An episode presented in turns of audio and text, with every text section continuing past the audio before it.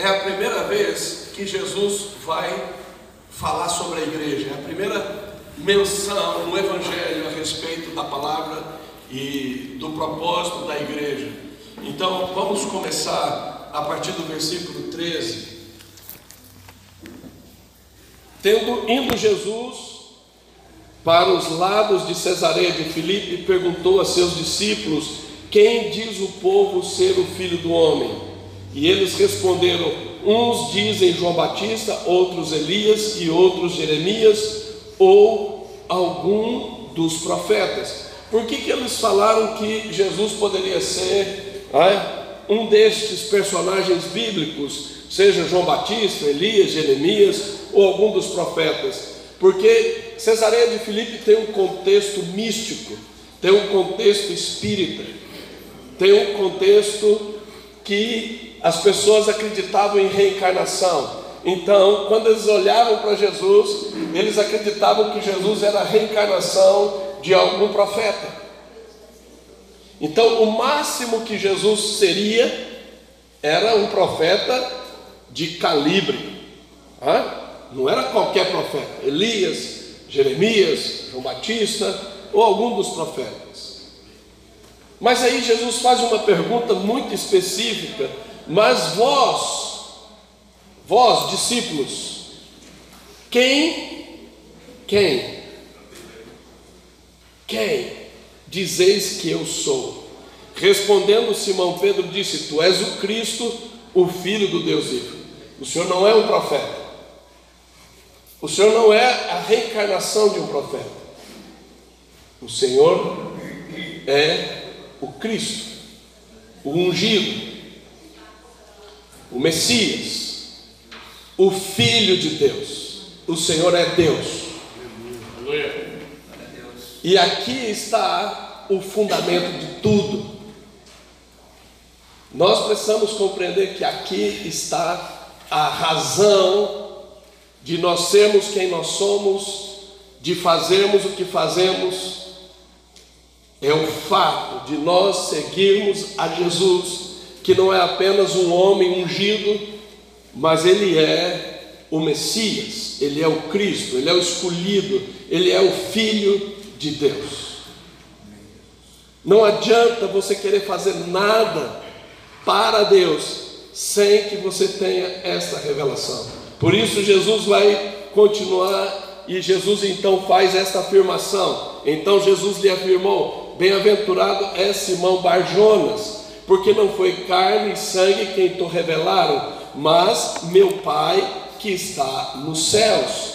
Veja, não é uma questão de informação, não é uma questão de conhecimento, é uma questão de revelação. Diga para quem está do seu lado: não é uma informação, nem um conhecimento, é revelação. A palavra revelação, tanto no Antigo Testamento quanto no Novo Testamento, é quando, é, para você entender, quando você chega num teatro, a cortina está fechada, mas as coisas estão acontecendo ali no palco alguns móveis, algumas pessoas transitando, mas a cortina está fechada. Chega um momento, diga comigo, chega um momento, chega um momento que a cortina se abre, que a luz brilha. Então você tem acesso àquilo que estava acontecendo no palco. Isto é revelação. Glória. Diga comigo, isso é revelação. Isso é revelação. É quando a cortina se abre. Quando a cortina se abre. E a luz brilha. E a luz brilha. E você tem acesso, você tem revelação, você tem luz, você tem entendimento sobre aquilo que estava bloqueado. E o que Jesus está dizendo para Pedro? Olha, quem abriu as cortinas para você, que eu não sou um profeta, eu sou Deus, eu sou filho de Deus foi o Pai. Então isso não é fruto de estudo, não é fruto de pesquisa, não é fruto de inteligência humana, mas é fruto de revelação. E quando Pedro então tem essa revelação, Jesus começa a falar para ele que ele, hum, me ouça com cuidado. Jesus diz para ele que a verdadeira identidade dele não era aquele que ele tinha. Por quê? Olha o que ele diz. Olha o que ele diz. Também eu te digo que tu és Pedro. Você percebe que anteriormente Jesus o chamava de Simão. Mas a partir da revelação, Jesus mostra que ele tinha uma verdadeira identidade. Diga para quem está do seu lado, quando você tem revelação a respeito de Jesus, a verdadeira identidade. Que o Pai planejou a teu respeito, que até então estava oculta, esta verdadeira identidade é extraída.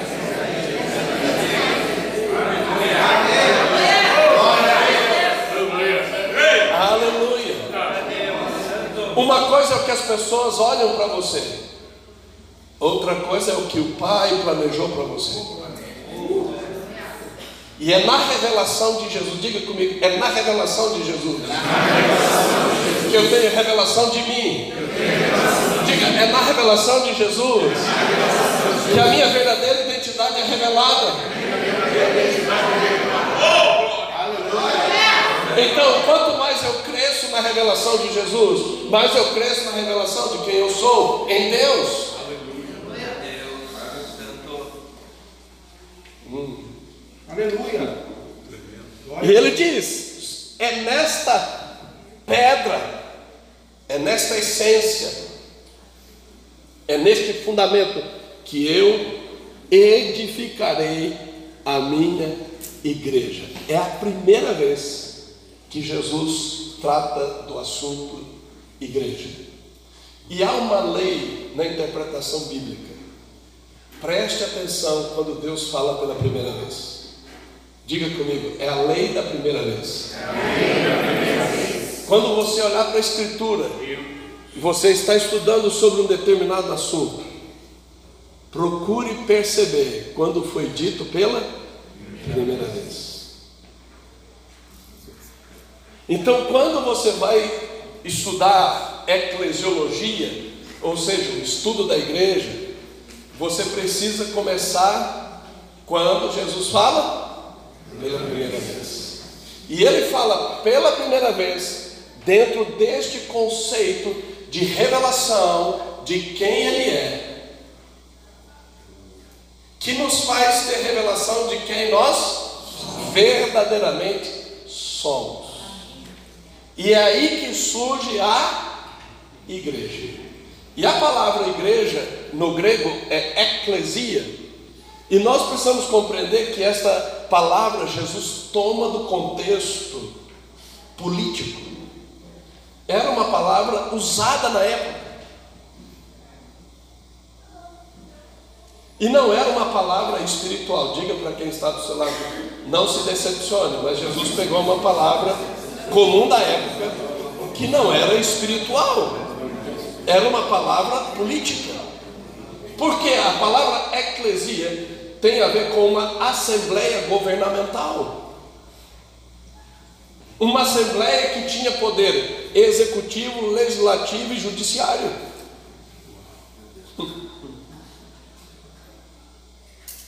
Diga para quem está do seu lado: Jesus. Jesus toma este nome da Assembleia Governamental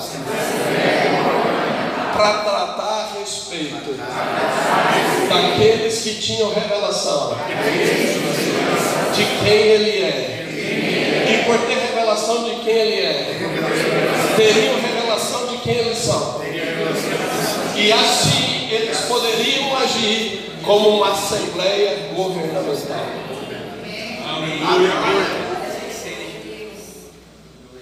Na época, nas cidades tinham igreja.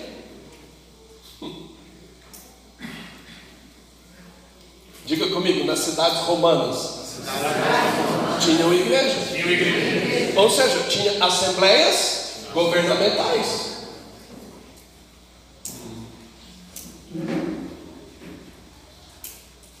Diga para quem está do seu lado: quando você tem revelação de Jesus, você tem revelação sobre você. E o Senhor te constitui igreja. Uma assembleia governar.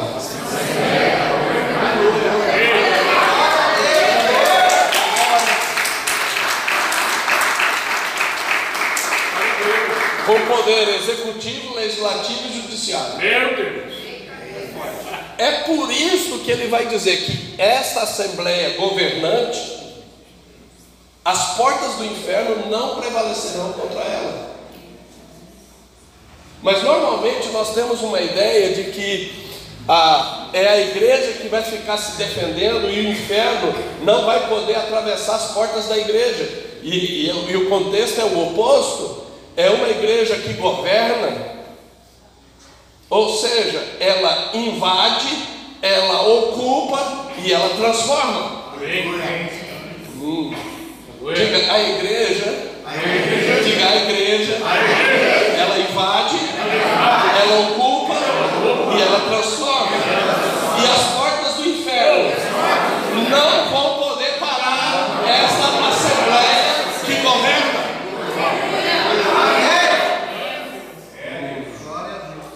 Então tudo vai depender da tua revelação de Jesus. E tudo vai depender da revelação em Jesus a seu respeito.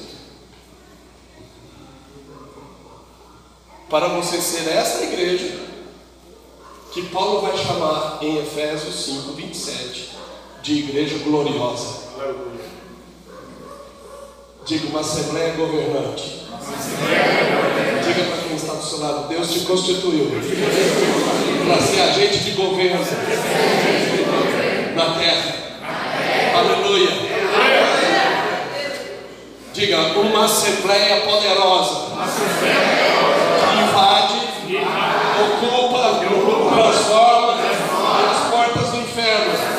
Não vão poder deter. E é dentro desta perspectiva, então, que ele vai tomar uma outra palavra do contexto político, que é reino. A palavra reino no grego é basileia. E você precisa compreender que ele vai pegar isso do contexto do Império Romano. Hum. Então, quando ele falava de reino, as pessoas entendiam.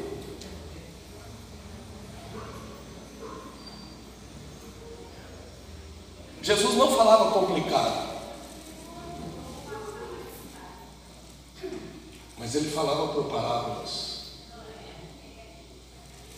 Para que só os discípulos pudessem entender. Por isso que Mateus capítulo 13 diz: Ó, isto, isto é dado, isto é permitido que vocês conheçam os mistérios do reino. Aos outros, isso é oculto. Não é dado a eles.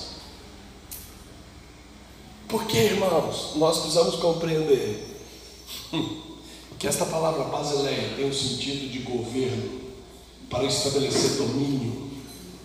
Diga, para estabelecer domínio. Para estabelecer domínio.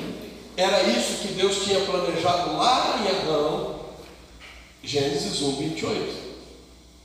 Sede fecundos, multiplicai-vos, enchei a terra, dominai. Governe.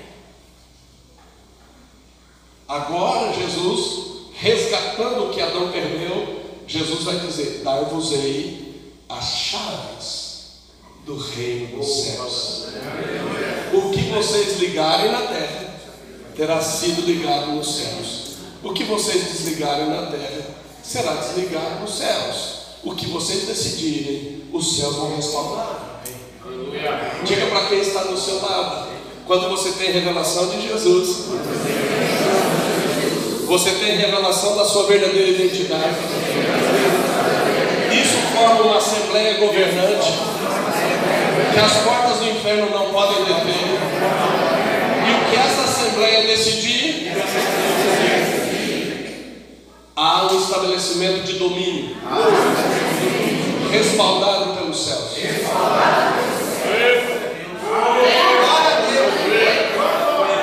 Por isso o Império Romano não pôde com a igreja. Amém.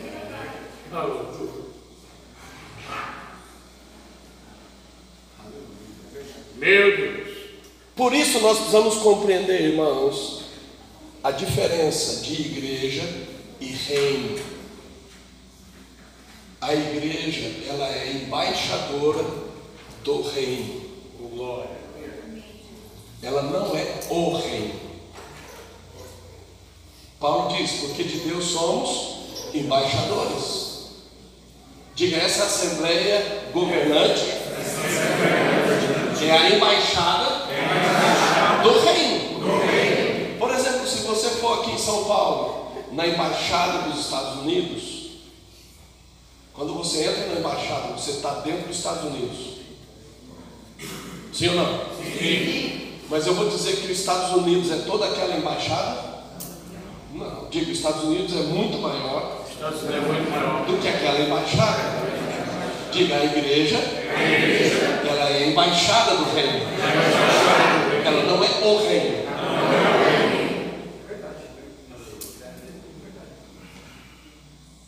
Então, nem o corpo de Cristo é o reino. Ela é embaixada do reino. O que é o reino? É o que Paulo vai dizer em 2 Coríntios 5,19. Deus estava em Cristo reconciliando consigo o cosmos. O mundo. O mundo ali não é ideologia, ali é cosmos, é a criação. Diga, aonde a obra reconciliadora de Jesus se manifestar? É reino. Então o reino se manifesta na natureza, o reino se manifesta na, nos minerais e não só no ser humano. Diga, no cosmos. Cosmos. Deus estava em Cristo reconciliando consigo as pessoas? Não, o cosmos. O que é o reino? É o que Jesus diz em Mateus 6, 10. Venha o teu reino e seja feita a tua vontade. Onde? Assim na terra. Então diga para quem está do seu lado, na terra. Aonde a vontade de Deus se estabeleceu, o reino está se manifestando. E a vontade de Deus pode se manifestar num lugar que a igreja não está lá.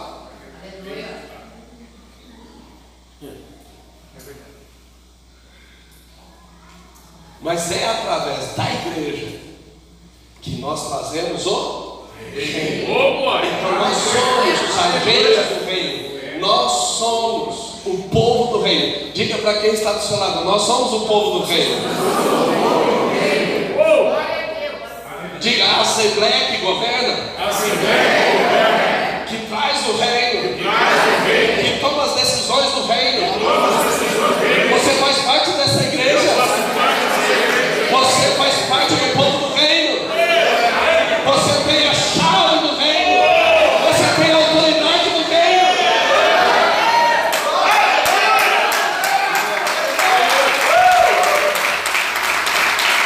Então, irmãos,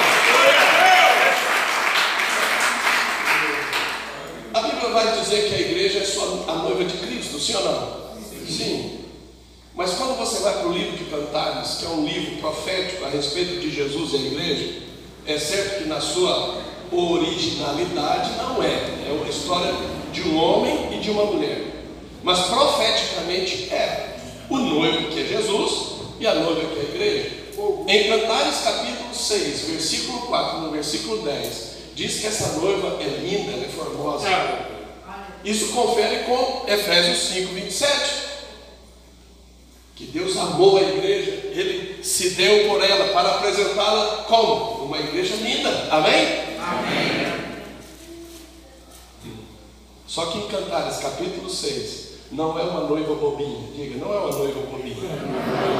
Não é uma noiva inocente. Diz que ela se move como um exército.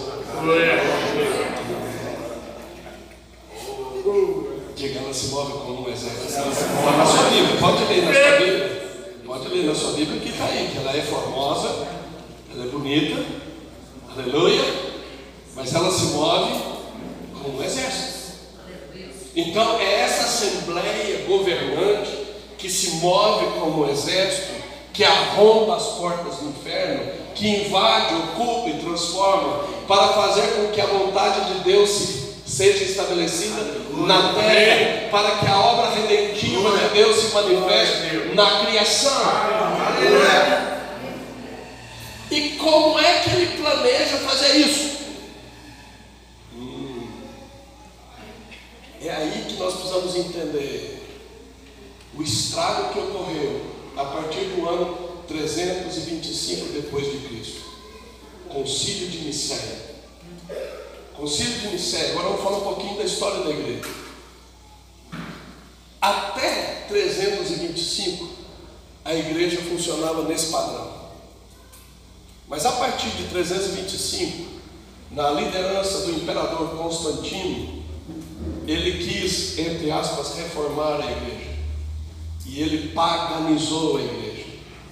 E ele tira a igreja deste plano, desta elaboração, e transforma a igreja, eclesia, este, esta assembleia governante, cujo fundamento é a revelação de quem é Jesus, e cada crente tem a revelação da sua verdadeira identidade e transforma no organismo religioso político. É aí, a partir daí, que a igreja é tirada da perspectiva do plano de Deus em Cristo. E é a partir daí que se perde a perspectiva das raízes hebraicas, é a partir daí que se perde a perspectiva dos dons espirituais e é a partir daí que perde-se a perspectiva dos cinco ministérios. Pega sua mão e diga, mas Deus. Mas Deus. Diga, Deus está restaurando a sua igreja. Deus está levando de volta a sua igreja. Para o plano original. Você pode aplaudir ao Senhor por isso.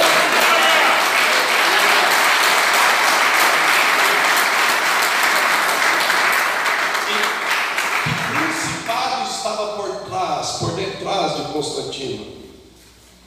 O que o livro do profeta Jeremias vai chamar de Rainha dos Céus. O que Atos 19 vai chamar de Diana. Porque ele servia a ela sob o nome Mitra, a deusa persa do sol. Na verdade, foi Mitra que enviou Constantino para a igreja. Se eu tivesse tempo para dar aula aqui de história eu levaria um bom tempo com isso. Mas isso é livro de história, você pode pesquisar isso. Isso qualquer escola bem dada, secular, vai te mostrar sobre este assunto. Então, querido, a guerra pela restauração da igreja como Deus planejou é uma guerra cruel, porque não é qualquer principado que tirou a igreja deste panorama. E não foi ontem. Diga para quem está do seu lado, não foi ontem.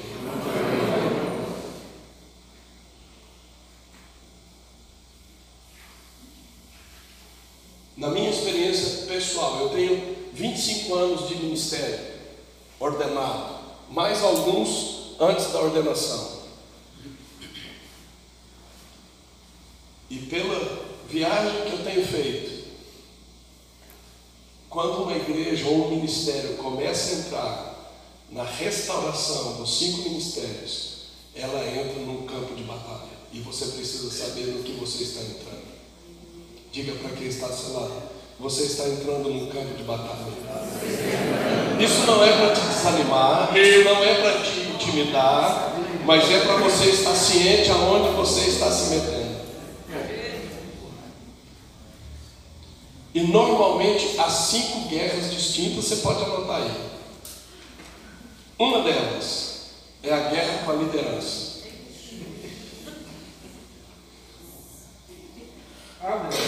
Segundo, equipe de louvor.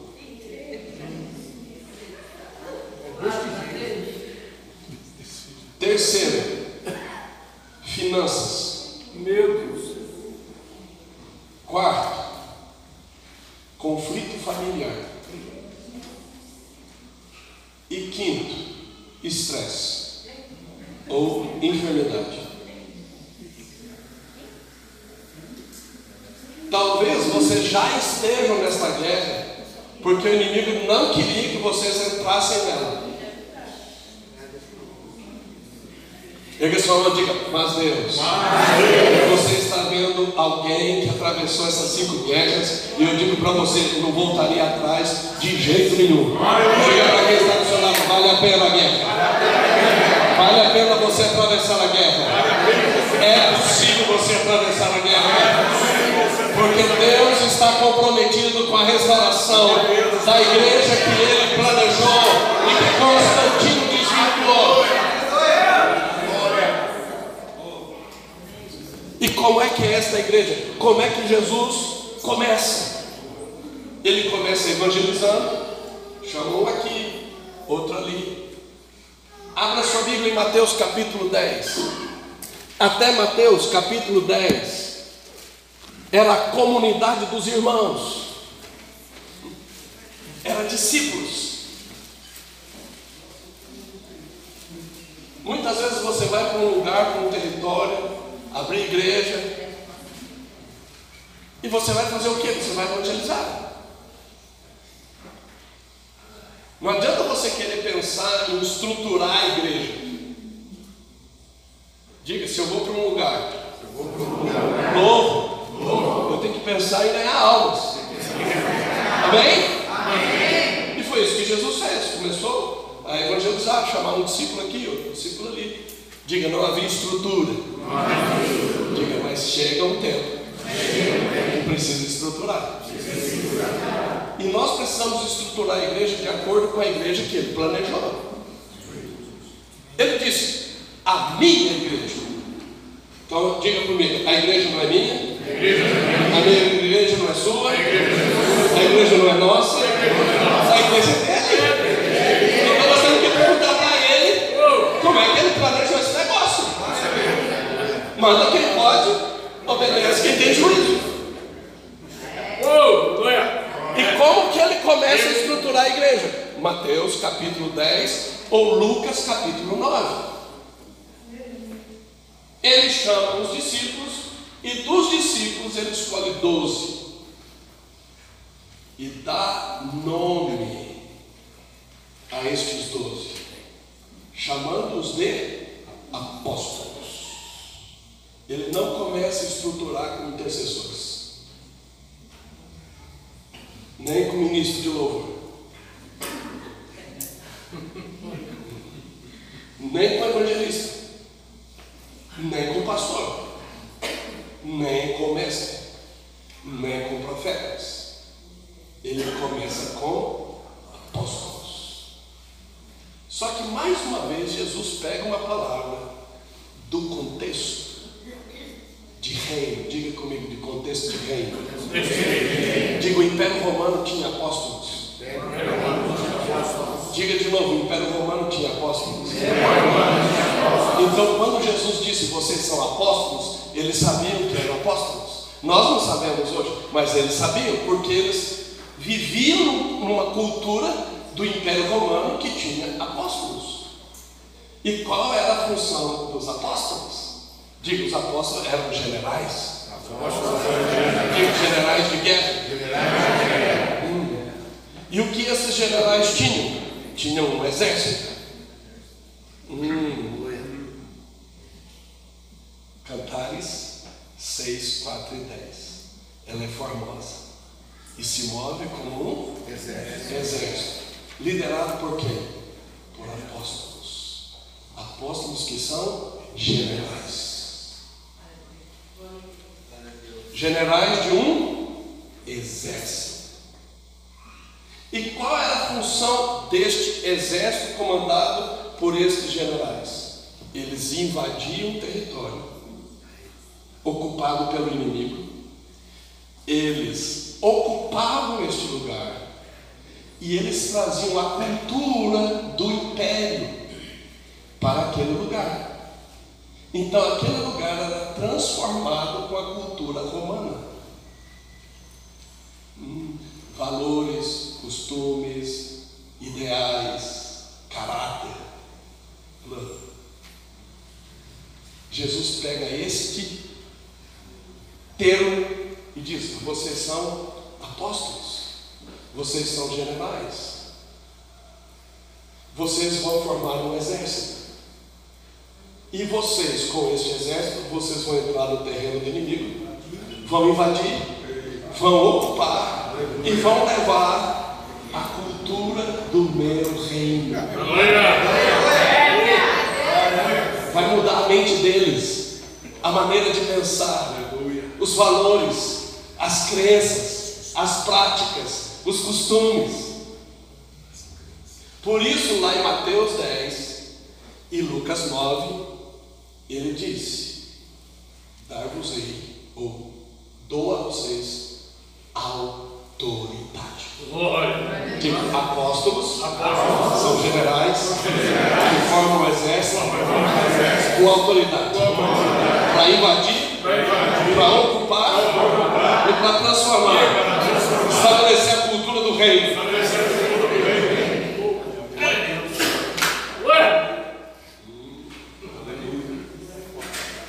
E é a partir dessa autoridade que o poder se manifesta. Por isso, nunca foi propósito de Jesus levantar multidão. Foi levantar exército. Diga, não multidão. Diga exército. E no exército, cada pessoa sabe a sua função, cada pessoa sabe a sua patente, cada pessoa se coloca em ordem. Hum.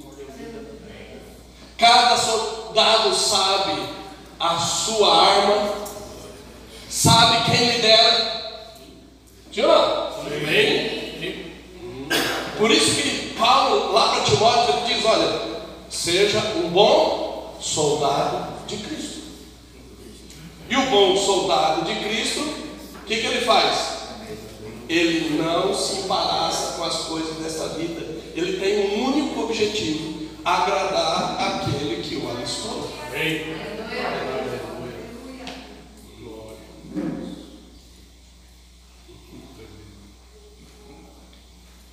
O problema de Constantino tira tudo isso da igreja e faz com que agora a liderança seja formada de clero pago,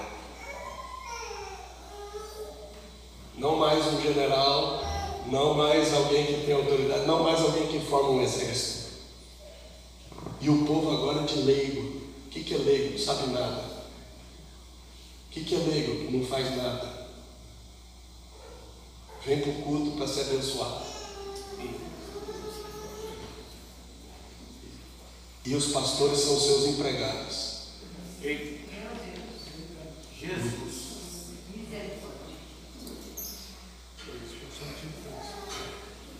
Alô?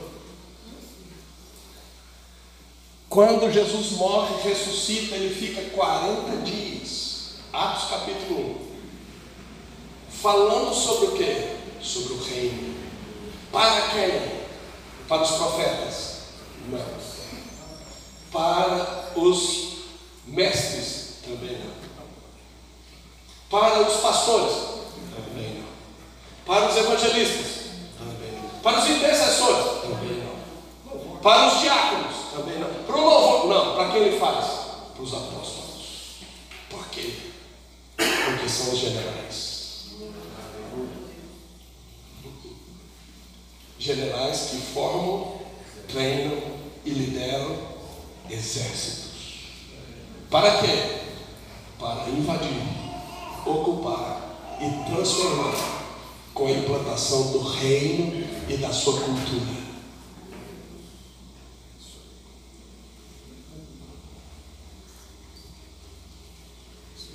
Quando ele então levanta os apóstolos, vamos para Efésios capítulo 4.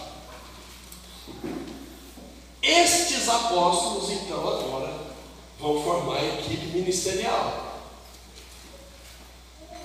Está formando o exército. E como é que como é que essa igreja que ele planejou? Então vamos agora estabelecer os dons de governo ou dons de liderança. Se você pegar Efésios capítulo 4, a partir do versículo 7, Paulo vai falar da graça de Deus, dos dons, etc. Quando chega no versículo 11, ele diz o que, irmãos? Ele diz: Deus deu para a igreja. Como é que ele começa? Apóstolos. Por que, que ele começa com apóstolos? Porque eles são os líderes gerais, eles são os generais. Em 1 Coríntios 12, 28, Paulo diz: Deus, primeiramente, primeiramente, estabeleceu apóstolos. Em segundo lugar, profetas. Em terceiro lugar, mestres. Diga para quem está do seu lado: a estrutura da igreja tem ordem. Diga, a igreja foi planejada com ordem. Então, primeiro os apóstolos. Eles são os responsáveis, eles têm autoridade para pôr ordem, para treinar, para liderar este exército. Mas ele faz isso sozinho? Não. É aí que vem os cinco ministérios. Então você tem apóstolos, mas nessa equipe você não tem só apóstolos, você tem profetas, você tem evangelistas, pastores e mestres. Ora, se os apóstolos recebem autoridade, o que recebem os profetas? Revelação. Por isso que quando Deus vai falar com Moisés, ele fala que aos profetas, ele fala em sonhos, em visão, revelação. E os mestres têm entendimento na palavra.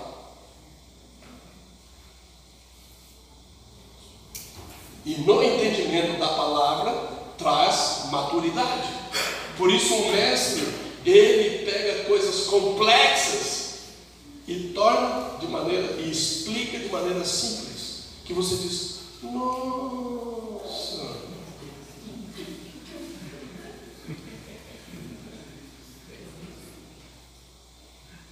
Por isso, mestre não é, não é porque é, a pessoa é inteligente. Uma coisa é uma pessoa inteligente, outra coisa é um mestre. O mestre tem uma unção para tornar complexidades do reino em coisas simples. E isso traz maturidade. Mas não só profetas e mestres, você tem pastores e qual é a função dos pastores? A função dos pastores é cuidado. Diga comigo, é cuidado. cuidado. Diga cuidado. cuidado. Diga, pastor cuida. Pastor cuida. Por isso, o pastor que é pastor nem sempre gosta de pregar. Ele gosta de ouvir, ele gosta de cuidar. Como é que ele cuida? Alimentando, como é que ele cuida? Protegendo. Como é que ele cuida? Visitando. Como é que ele cuida? Se relacionando. O grande problema é que Constantino transforma toda a liderança em pastores.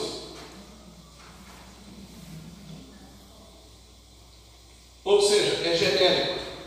Diga, Deus não criou você genérico. Diga, você tem uma verdadeira identidade. Diga, em Cristo você tem uma verdadeira identidade. Específica. E deixa eu te dizer, Paulo diz que em Cristo não há distinção entre judeu e grego, nem homem, nem mulher. Hum.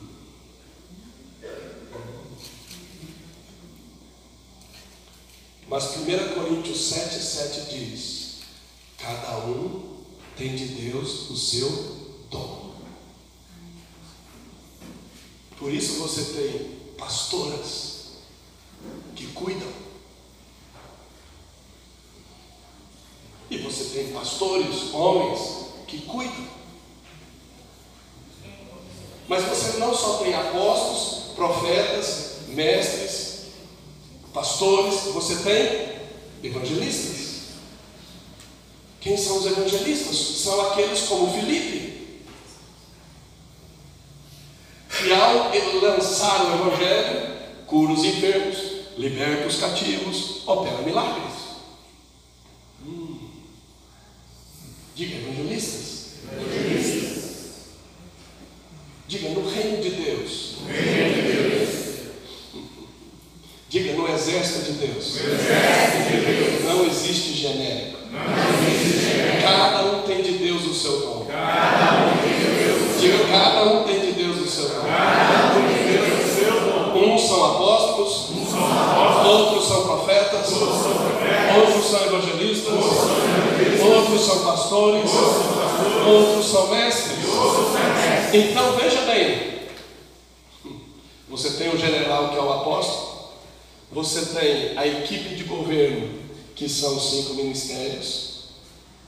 Todos são apóstolos, todos são profetas, todos são evangelistas, todos são pastores, todos são mestres? Não. Mas os cinco ministérios operam para quê? Para equipar os santos, para o desempenho do seu serviço, do seu ministério.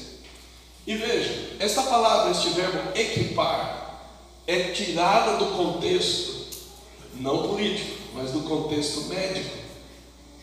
É a palavra catartismos. Vamos aprender um pouquinho de grego hoje. Diga, catartismos. O que, que é essa palavra catartismos? Imagine você quebrou o braço. O que é catartismos? É quando você coloca o braço no lugar e ele é restaurado, ele é alinhado, ele é equipado para voltar a funcionar sem desgaste e sem dor. Diga, Deus quer colocar você no lugar. Que você funcione sem desgaste e sem dor, com eficiência.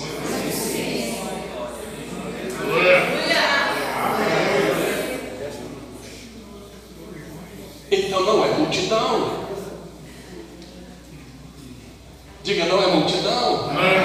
Diga, é exército. Diga, cada um tem um lugar no exército. E um lugar definido. Definido pelos seus dons. Para poder operar. Sem desgaste. Sem dor. Eficazmente. Com alegria. Tanto isso é verdade que em Lucas, em Lucas 10, 19, nós usamos aquele texto, né? eis aí vos dei autoridade para pisar serpentes e escorpiões e sobre todo o poder maligno. A gente tira o texto do contexto e faz pretexto. Você sabe qual é o contexto deste texto? Eles estavam voltando de uma missão apostólica. Os 70 tinham sido enviados, e enviar é apostelo, que é do apostólico. Eles tinham ido, eles tinham invadido o terreno do inimigo, eles tinham ocupado, eles tinham promovido transformação, cada um conforme o seu dom, e eles voltam radiantes de alegria. Aleluia. Irmãos, a igreja que Jesus planejou é gloriosa. Agora nós vamos fazer aqui o, um fechamento aqui. Vamos voltar lá no início. Pedro teve revelação de quem é Jesus. Ao ter revelação de Jesus, Jesus revela a sua verdadeira identidade forma a igreja, esta Assembleia Governante, para estabelecer o reino na criação. E para isso, Deus planeja esta igreja, tendo generais que formam um exército. Estes generais não trabalham sozinhos, eles trabalham como equipe de ministros, apóstolos, profetas, evangelistas, pastores e mestres, que equipam os crentes para que cada um saiba qual é o seu dom e opere nele. E ao ser equipado com este dom e operar nele, volta da sua missão sem desgaste, sem estresse, radiantes de alegria. Porque vê o céu respaldando. Amém.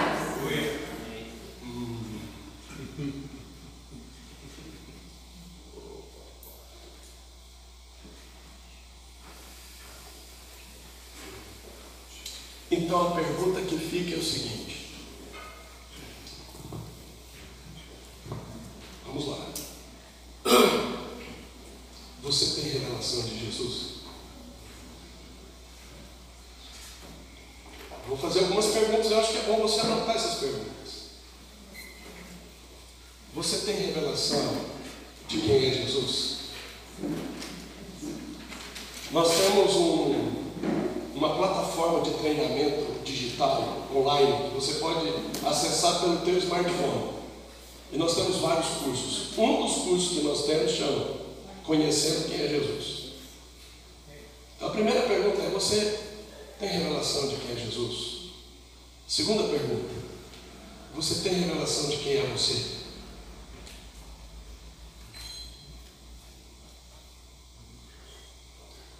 A terceira pergunta: você tem revelação de quem é a igreja?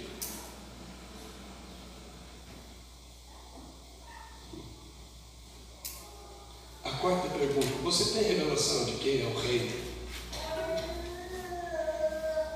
Próxima pergunta: Você tem revelação de quem é um apóstolo? Próxima pergunta: você tem revelação de que esta igreja é um exército?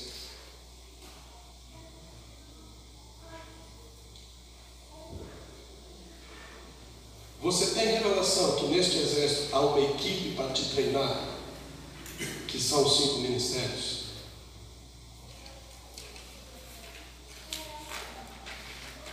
São perguntas que você precisa responder. E neste exército, Quais são os seus dons?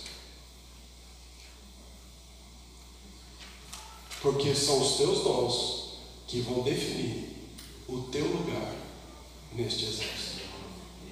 Não é se você é homem ou mulher, negro ou branco, rico ou pobre, intelectual ou analfabeto. São os teus dons.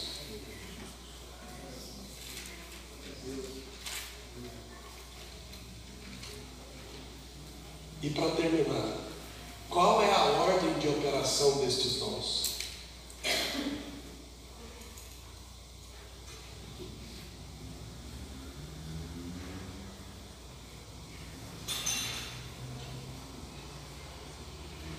O que Constantino fez, obviamente, com um grupo de teólogos que ele corrompeu, foi tirar a igreja destas respostas.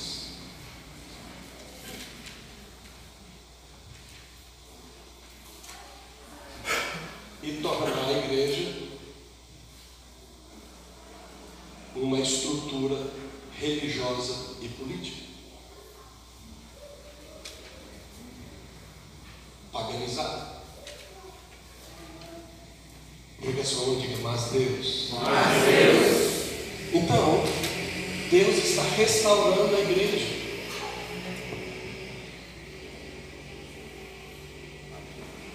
E aí você me pergunta, apóstolo, por onde eu começo? Pelos dons. Não queira fazer uma pesquisa para descobrir quem é apóstolo, quem é profeta, quem é mestre, quem é pastor, quem é evangelista. Não comece por aí.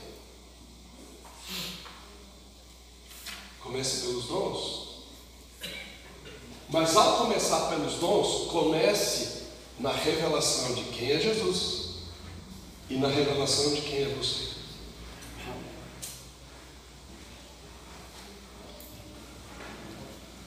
Por isso, os dons não é uma questão de estudo, é uma questão de revelação. Espírito Santo, Espírito Santo, quais os dons que o Senhor me deu? Se eu te dou um presente, e você me perguntar que presente eu te dei, eu vou saber te dizer que presente que eu te dei. E às vezes a gente pergunta para Deus e todo mundo, né? E não pergunta para quem nos deu o presente.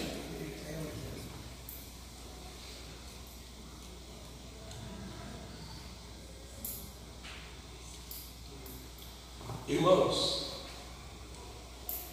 nossa função apostólica principal é formar um exército.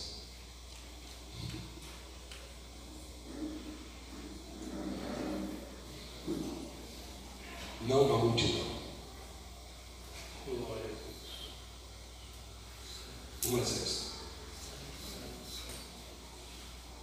Para fazer expandir o reino de Deus.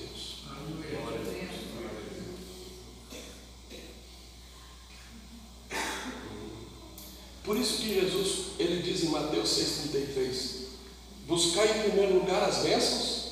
Não, não, não. Ele disse, buscar em primeiro lugar o crescimento da igreja? O que ele disse? Buscar, pois, em primeiro lugar o reino.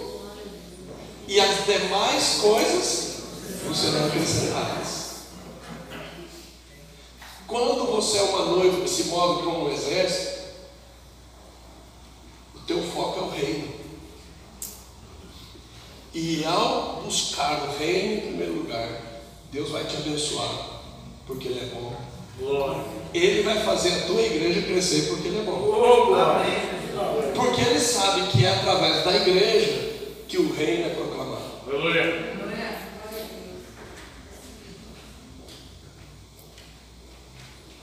O grande problema é que nós temos idolatrado as bênçãos. O grande problema é que muitas vezes nós temos idolatrado a própria igreja.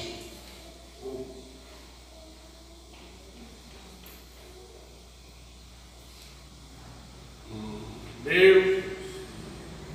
Então, quando você tem revelação de quem é Jesus, você vai ter revelação de quem é você. Ao ter revelação de quem é você, você vai ter revelação quais os dons que Ele te deu e como que eles operam.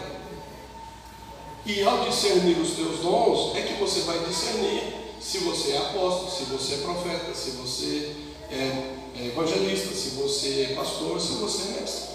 Ou se você não é nenhum dos cinco.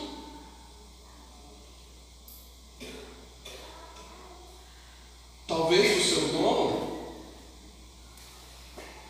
na verdade, vai operar nem dentro da igreja, prédio. Talvez o seu dom tenha a ver com ganhar dinheiro para investir no reino.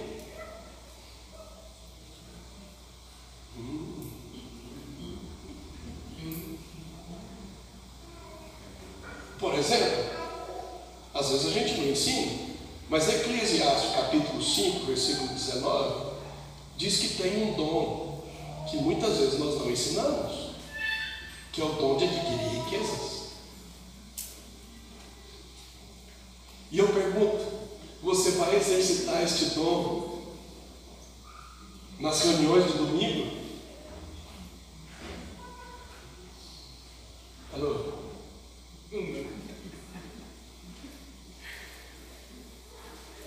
Você vai adquirir riqueza nas reuniões dominicais? Você vai ganhar dinheiro no mercado.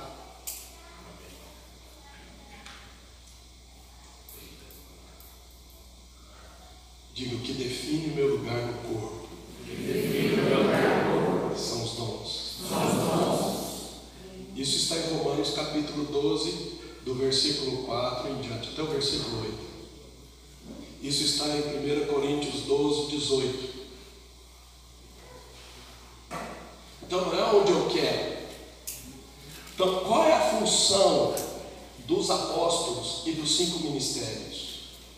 É ajudar os irmãos para que eles saibam quem é Jesus, quem eles são, quais os dons que eles têm, qual a ordem de operação desses dons e colocá-los para trabalhar. Glória.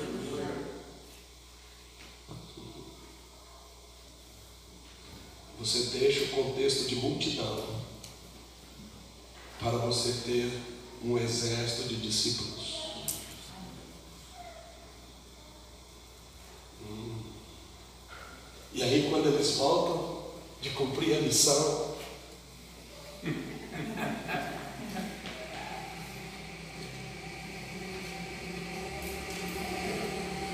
Quantos líderes nós temos aqui? Levante a mão. Você quer líder? Levante a mão assim, não fica com vergonha não. Aonde você lidera, tem crente encrencado, não? É, todo lugar tem. É, todo lugar tem. Todo lugar tem. Uns mais, uns menos. Mas eu vou te dizer, normalmente os encrencados são aqueles que não ocupam o seu lugar. Quem está em missão não tem tempo para encrencar e ser encrenqueiro. Eita,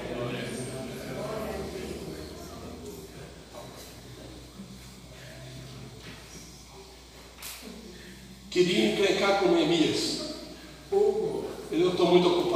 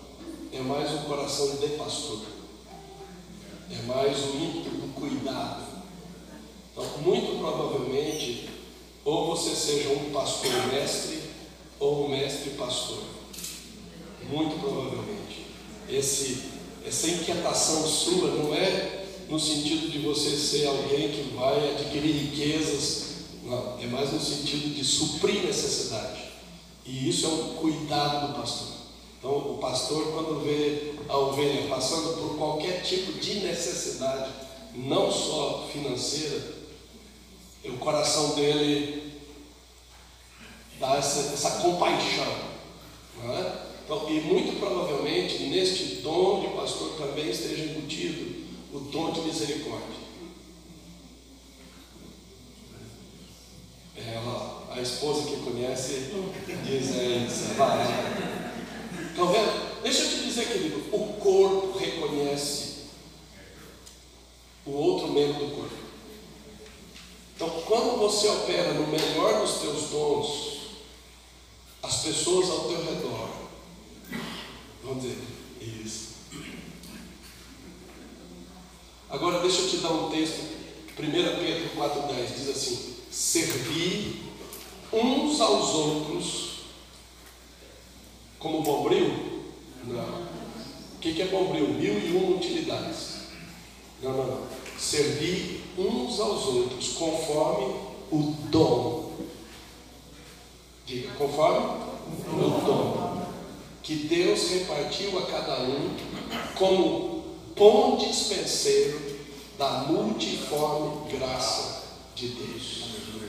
Então, quando você opera no melhor dos seus dons, você libera a graça de Deus. Você é como um mordomo. O que, que o mordomo faz? Hã? Você está numa festa, vem o mordomo, ele não te serve. Quando você opera no melhor do seu dom, você é um mordomo da graça de Deus.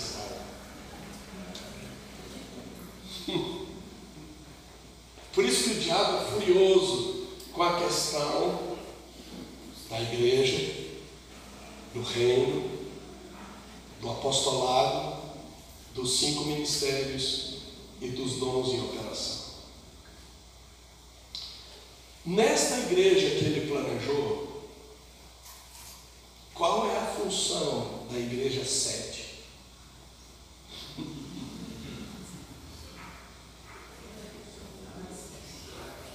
Tem um plano.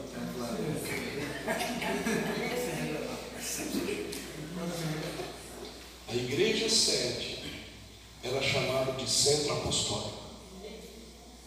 Onde que tem isso na Bíblia? Eu, eu, eu precisaria de uma semana para dar aula aqui, mas eu vou te dar o, vou te dar, depois você corre atrás para você aprender mais. Em Atos capítulo 19, Paulo entra num novo território de Éfeso. Ok? Ele começa a ministrar na sinagoga. Tinha multidão. Com um general que ele faz? Aparta os discípulos para quê? Para formar um exército. e ele estabelece o quê? Um centro apostólico na escola de Tirano. Está entendendo? E este centro apostólico ele dava suporte para todas as igrejas apostólicas.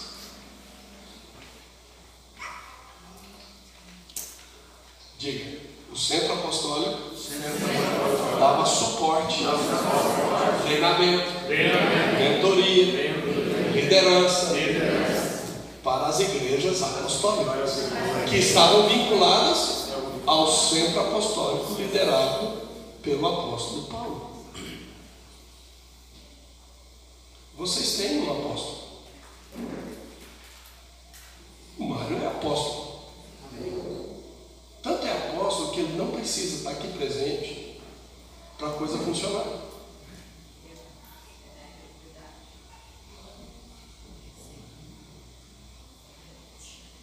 Ele é o general. E vocês o exército. O que está acontecendo aqui hoje? Um centro apostólico. As igrejas vêm para este centro apostólico para ser encorajado, para fazer administração, para receber direção. Portanto, você diz assim, apóstolo, então cada igreja local precisa ter os cinco ministérios? Não. Às vezes numa igreja vai ter um mestre, na outra vai ter um pastor, na outra vai ter um evangelista, na outra vai ter um profeta.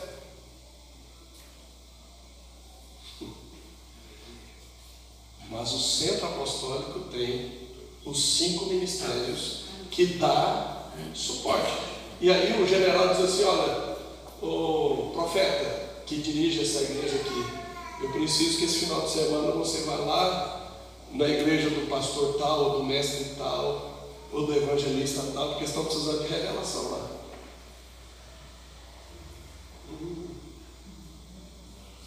Ou o general vai dizer, olha, evangelista, tem uma igreja ali que eles estão precisando ser ativados no evangelismo.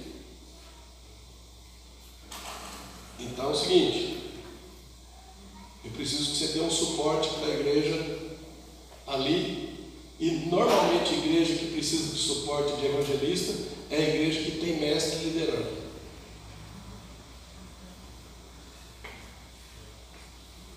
E aí o general, o evangelista vai lá no final de semana, inspira todo mundo para evangelizar, equipa a igreja para evangelizar. Aí, de repente, o general diz assim, pastor, olha, vai lá na igreja daquele profeta, porque ele, ele lá ele está sendo bem bravo ali, e tem umas ovelhas ali que estão tá precisando ser assim, passar um amigo. Então você não tem necessidade de todas as igrejas ter os cinco ministérios. Mas o ministério tem os cinco ministérios. E quem põe ordem? O general. Quem administra? O general. Sozinho? Não. Com esta equipe de apóstolos, profetas, evangelistas, pastores, mestres.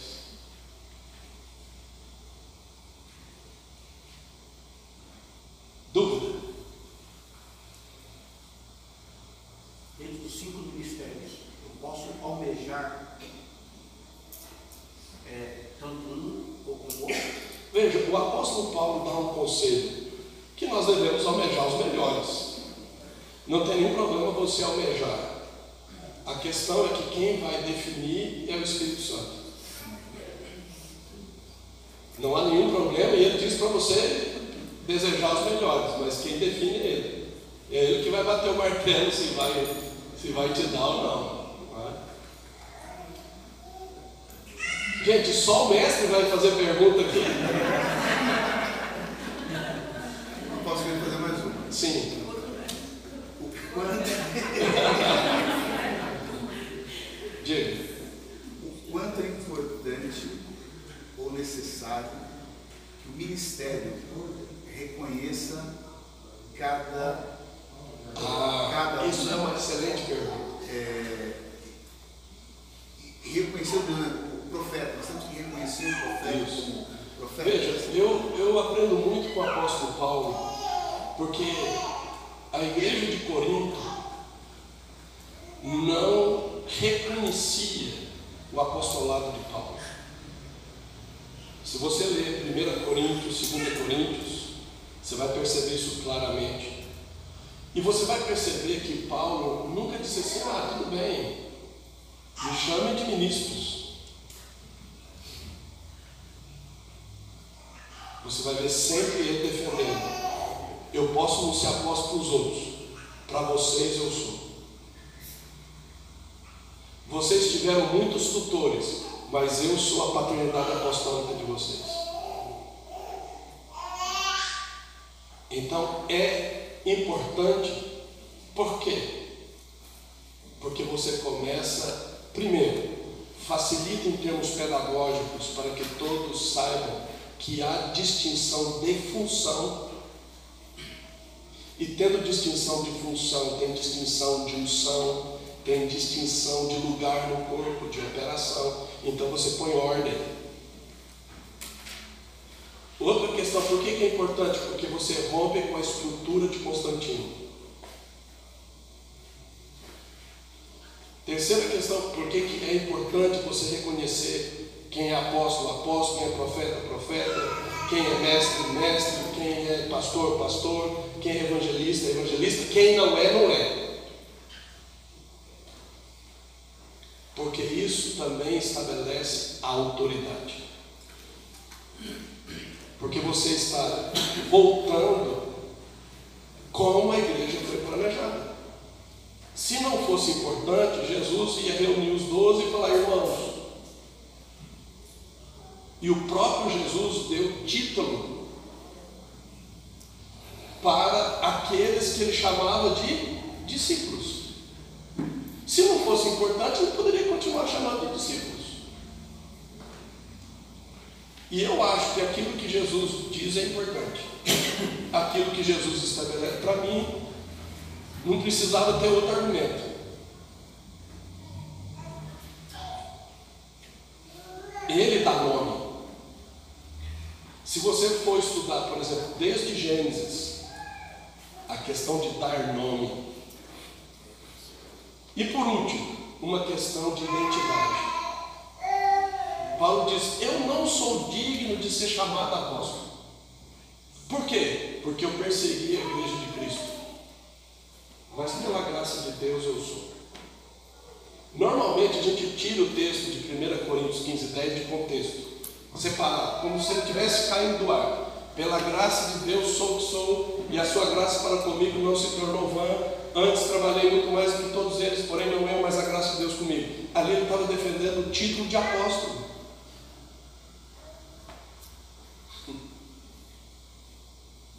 Ele diz: Eu não sou digno. graça de Deus me fez ser. E eu sou o que eu sou.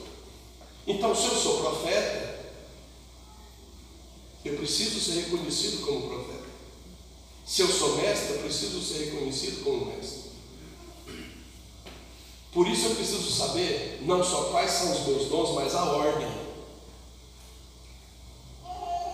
Então o que, é mais forte? Como, por, vou pegar você como exemplo, porque você fez a pergunta.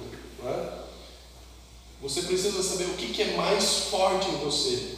É o mestre? É o pastor? Ou é a, ou é a misericórdia? Só pela tua exposição aqui eu sei que é o mestre. Então, eu vou te reconhecer como alguém que opera no ministério de misericórdia? Não. Eu vou te reconhecer como pastor? Não. Eu vou te reconhecer como mestre.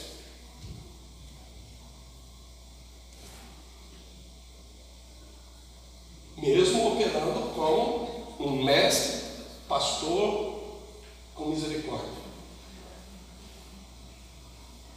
Por exemplo, no meu caso, o meu dom mais forte é apostólico. Eu não estou aqui dando ensino para vocês, eu estou aqui como um general. Mas eu sou um general que profetiza e ensina.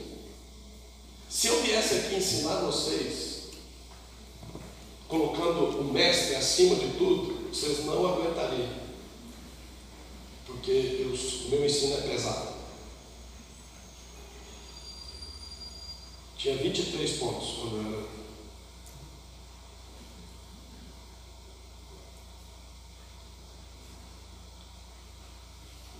Respondi a sua pergunta? Mais alguma pergunta? Posso? Sim. Uma dificuldade de entender claramente é o chamado profeta. Ele tem muitas variações, né? É, se você pegar, por exemplo, 1 Coríntios 12, uma coisa é o dom, outra coisa é a operação do dom. Eu posso pegar aqui, essa fileira aqui, com o mesmo dom, com operação distinta uma da outra. Com o mesmo dom. E eu vou citar na Bíblia para você entender. Você tem o apóstolo Paulo, o apóstolo Pedro, o apóstolo João o apóstolo Tiago. Apóstolos. Cada um operava de uma maneira distinta, completamente diferente. Por quê? Porque Paulo era um apóstolo mestre, Pedro era o apóstolo evangelista, Tiago era o apóstolo pastor e João era o apóstolo profeta. Então, cada operação, mesmo sendo com o mesmo dom primordial, as operações são distintas. E isso é a criatividade de Deus, é a, é a multiforme sabedoria de Deus que a igreja ensina os principados, como está em Efésios capítulo 3, versículo 10. Não é difícil você você definir os cinco ministérios. Primeiro, quem dá, quem define é o Espírito Santo, e ele é o Espírito da verdade. E a autoridade apostólica tem uma autoridade, tem uma unção para testificar. Por exemplo, o Leandro, vem cá, Leandro. O Leandro, quando nós começamos a, a restauração, é, o Leandro chegou para mim com uma lista de dons. E eu sou general. E ele chegou com a lista de dons. Eu falei assim: das duas, uma. Ou você não tem nada disso aqui, ou está tudo entulhado. Porque nada do que você pôs aqui funciona. Foi? Foi. E aí o que ele fez? Não. Nós temos na nossa plataforma de treinamento, nós temos um curso chamado Expedição, que vai trabalhar dom, vai trabalhar testemunho, temperamento, dons, ministério, campo, para a pessoa se localizar no exército. falou: você vai ter que voltar lá e fazer o curso de novo. Ele foi, fez o curso de novo, foi buscar, e aí ele compreendeu que o dom primordial dele era de evangelista. Um evangelista que tem dom de cura. Hã?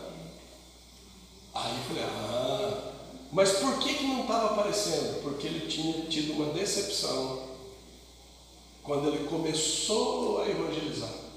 E aquela decepção sufocou.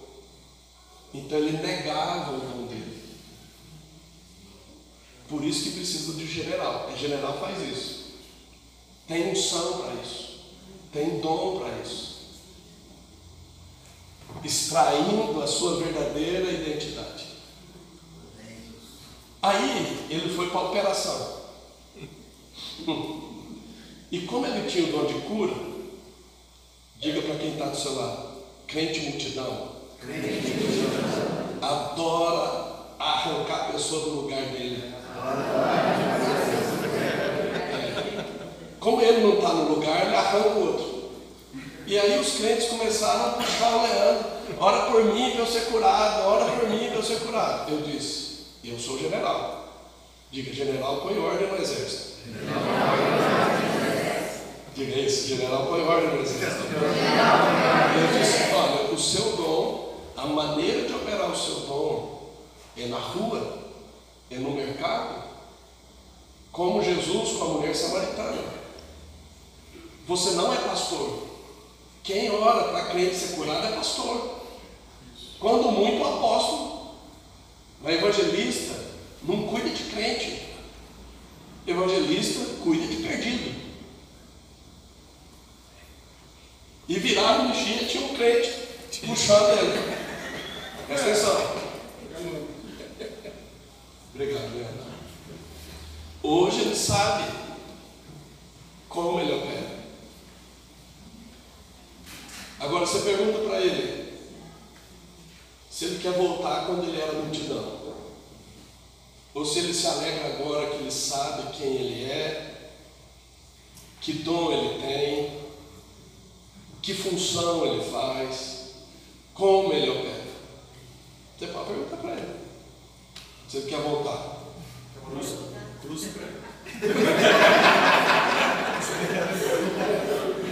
Deus me livre.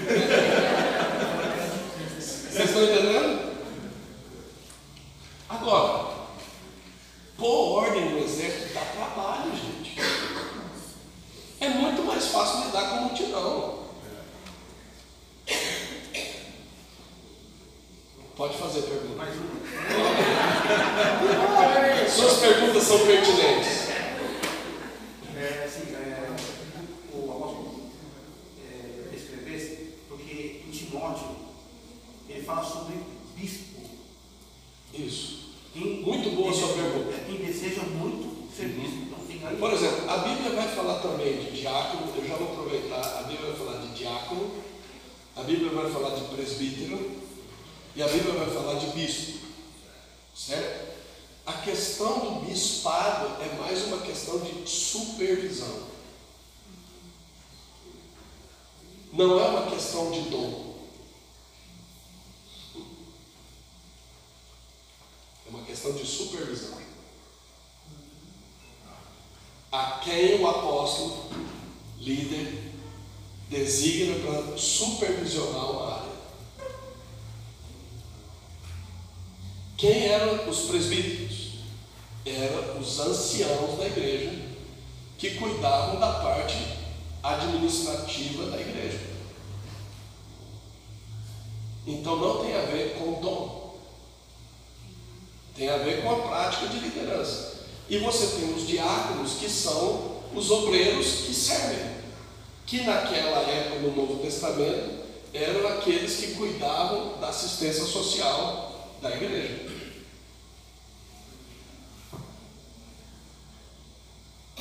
Mas em termos de dom de governo, apóstolos, profetas, evangelistas, pastores e mestres. Que neste trabalho de equipe alinha os santos, ou seja, põe ordem no exército, equipa o exército, para que esta noiva, que é formosa, se mova como um exército. Para quê? Para estabelecer o reino. Para invadir o terreno do inimigo, ocupar e transformar, trazendo a cultura do reino para aquele território. Por isso que o centro apostólico ele é chave, porque ele é um posto avançado deste, desta eclésia e deste reino.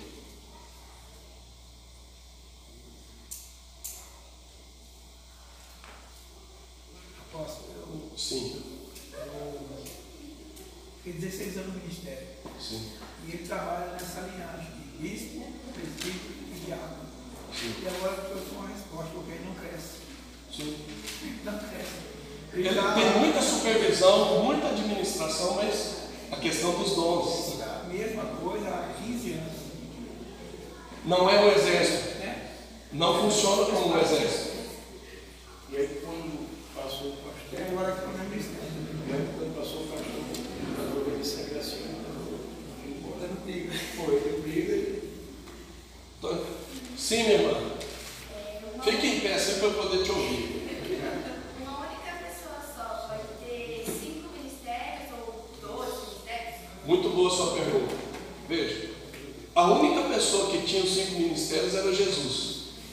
né? Então você não tem. Ah, Paulo diz, e eu vou pegar o que Paulo diz, que ele era apóstolo, mestre e pregador.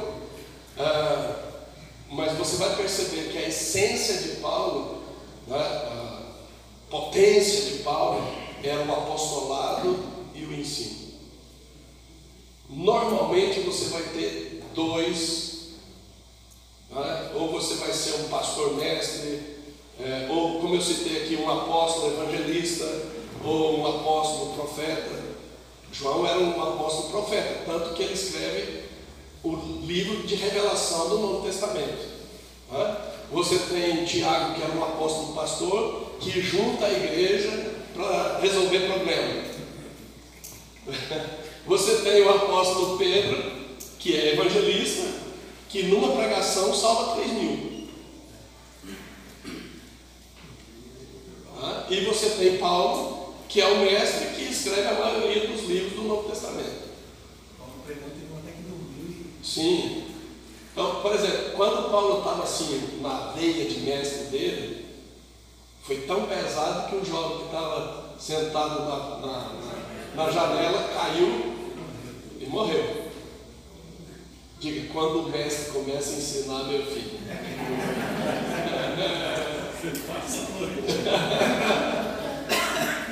ok? Então, assim, normalmente você vai ter dois. E, e qual você é reconhecido? No que for primeiro. Mais latente, isso. Por isso que você precisa saber a ordem dos teus dons. Então, quando você for perguntar para o Senhor, Senhor, a tua palavra diz em 1 Coríntios 7,7: cada um tem de Deus o seu próprio dom. Me mostra quais eu tenho. E Ele vai te mostrar uns seis, sete dons. Não se preocupe em, em pôr ordem por enquanto. Anote. Depois você faz a pergunta, Senhor, me ajude a identificar qual é, qual é a ordem de operação. E você começa do mais forte para o mais fraco. Sim. Como dar início já dessa do- da unção apostólica, porque no nosso ministério já tem, editores de mestres, é, então como dar o start? Veja. Isso funciona. Veja, o start precisa ser dado por quem lidera. Então, no caso, vocês precisam aguardar o mover do pastor Mário. Ele é o cabeça, ele é o general. Então, aí é, é o discernimento dele, junto com a equipe de ministros que operam com ele. É. Agora, foi muito boa sua pergunta, porque a palavra de Deus diz em Eclesiastes 3:1: Para todo propósito há um tempo. Isso que eu estou ensinando para vocês é propósito, certo? O tempo quem define é o Deus mostrando para o pastor Mário e para a equipe de ministros. Ok? Mais alguém? Sim.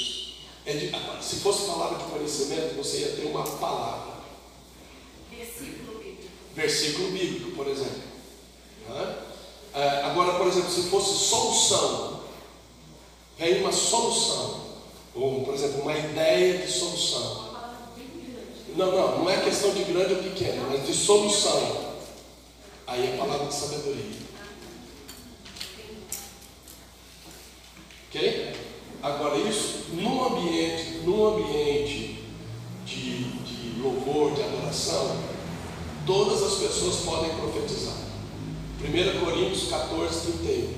Todos vós podeis profetizar. O que o pastor estava falando sobre o dom de profecia tem esse aspecto desafiador, porque todos podem profetizar e não serem profetas. Por exemplo, eh, você pode ser intercessor e não ser profeta. E intercessor tem revelação. É? Mas quem põe essa ordem é a liderança apostólica, com a equipe apostólica que vai equipar os santos para que cada um tenha clareza quais são os seus dons, qual a ordem de operação dos dons, qual é o seu lugar no corpo, qual é o seu campo de operação. Agora, isso tudo, como eu disse, é uma guerra violenta contra essa estrutura da Rainha dos Céus. Porque a Rainha dos Céus não quer ver a igreja como um exército, é como uma multidão.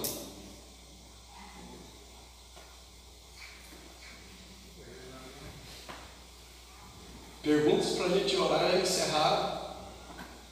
Hoje, hoje é, se faz muito, é, a- em muitas igrejas, em diversas igrejas, a consagração com óleo é, no diácono, presbítero E bispo. É, muito marcado. Sim. É, isso deve existir a consagração com óleo, como é feito com os cinco ministérios? Sim, sim. Quando eu fui reconhecido apóstolo, me ungiram e quando eu reconheço alguém um determinado que eu vou reconhecer, estabelecer e comissionar em um dos cinco ministérios, também ungimos. Aí é o seguinte, cada casa tem um tempero. Então tem gente que acha que precisa ser um monte de azeite, outro nem tanto. né? Aí, aí, aí cada um que vai. É, né? Entendeu? Aí se. Mas, mas é, é importante você separar. Por exemplo, Paulo e Barnabé eram ministros. Mas quando houve reconhecimento apostólico, lá em Atos 13, o Espírito disse: separai. Então, por que, que é necessário a unção? Porque é um ato de separação, de distinção para aquela função da missão. Nós tivemos sábado agora um seminário sobre autoridade. Você só tem autoridade enquanto você está na missão. Não há autoridade espiritual fora da missão. Não há. Não é algo desconecto. Alguém descomprometido com a missão de Deus para a vida dela não tem respaldo de autoridade. Por isso está se abrindo um monte de igrejinha para quem quebra tudo também. Quebra tudo e arrebenta todos. E um monte de pessoa machucada. Isso. Sim, O dom ele é individual. o dom ele é individual, não é do casal. Porque Não, eu já estou falando isso.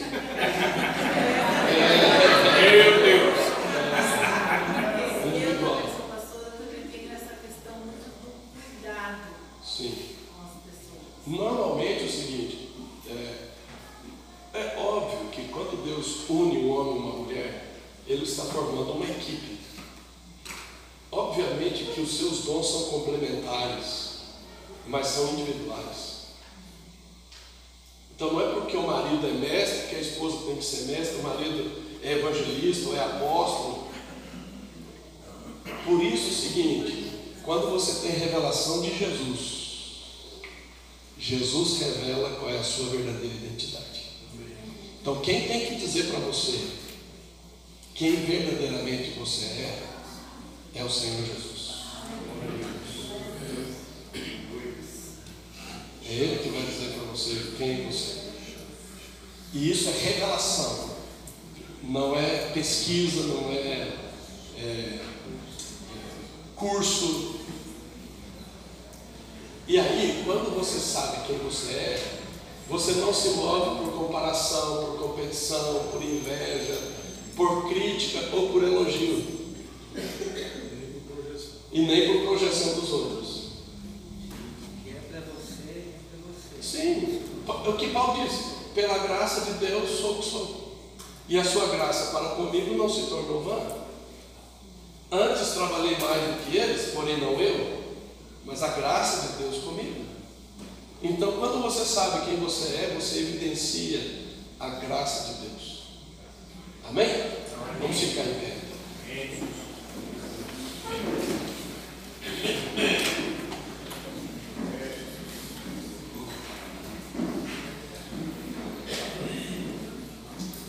Senhor, nós te exaltamos, porque o Senhor é bom e a sua misericórdia dura para sempre. Ergue as suas mãos, comece a exaltá-lo. Exalte, exalte, exalte, exalte. Nós te adoramos, nós te exaltamos, nós te bendizemos.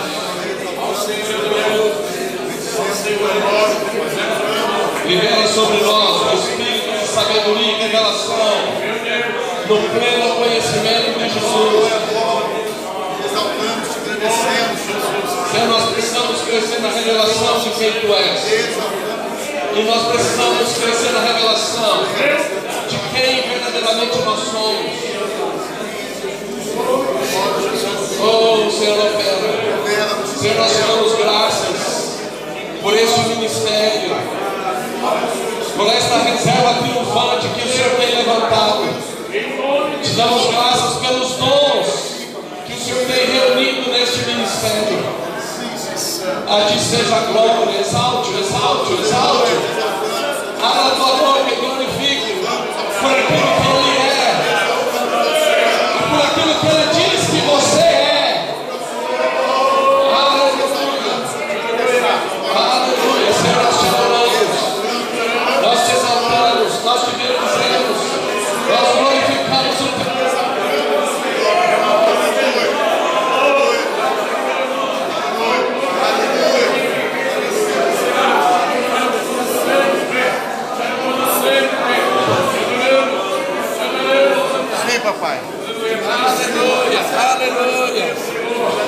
Hallelujah.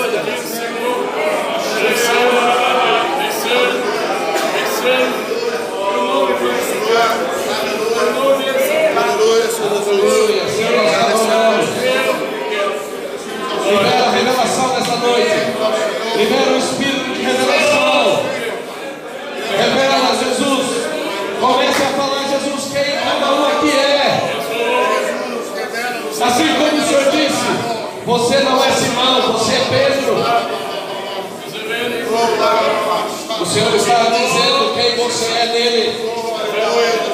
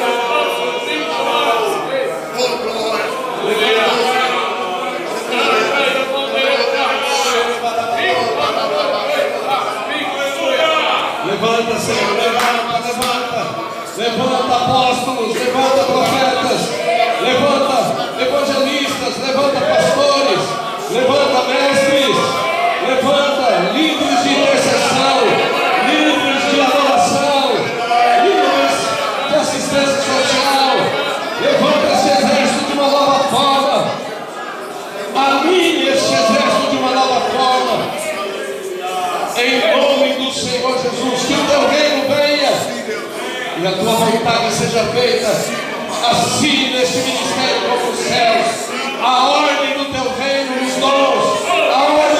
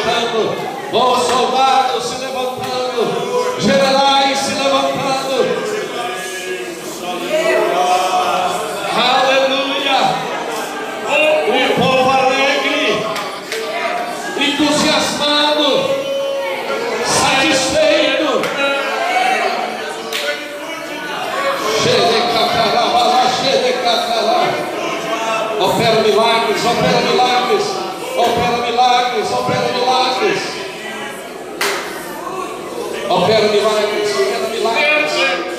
Opera milagres. Opera milagres. Chega a Senhor, eu proclamo o avivamento desse ministério. Aviva, viva, viva, viva, viva. Sopra teu espírito. Vento que vem dos quatro cantos. Sopra, sopra, sopra.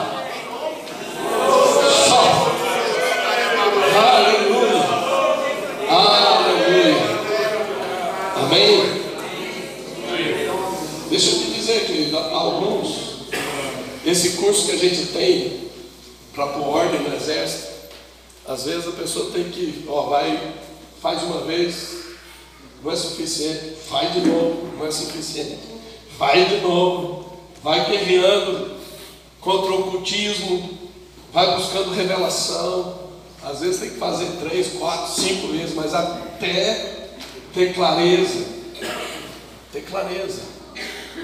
Nosso Deus não é Deus de confusão. E o Espírito Santo é o Espírito da verdade, que nos conduz a toda a verdade. Amém? Quero glorificar o Senhor por esta oportunidade, agradecer a confiança do pastor Mário, do pastor Marcelo pelo convite e dos demais líderes deste ministério, em nome de Jesus.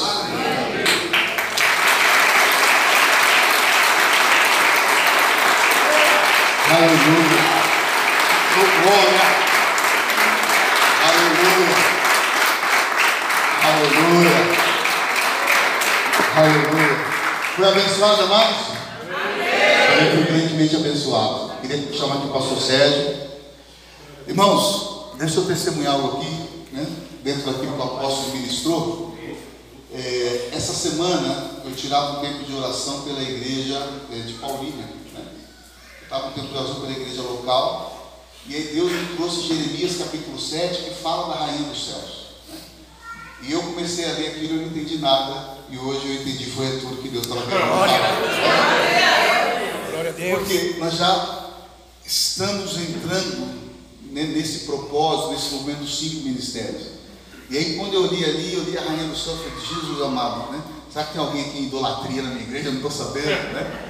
E aí, na verdade, não, é esse movimento dessa guerra né, que, que nós vamos entrar no nome de Jesus. Deixa eu só falar. É, se você quiser esse- essa plataforma de treinamento, anote o nosso site, é ramoestendido.com.br e lá você vai encontrar a parte de treinamento e vai aparecer lá EAD Estúdio Online. Lá tem curso sobre o apostólico, curso sobre o profético,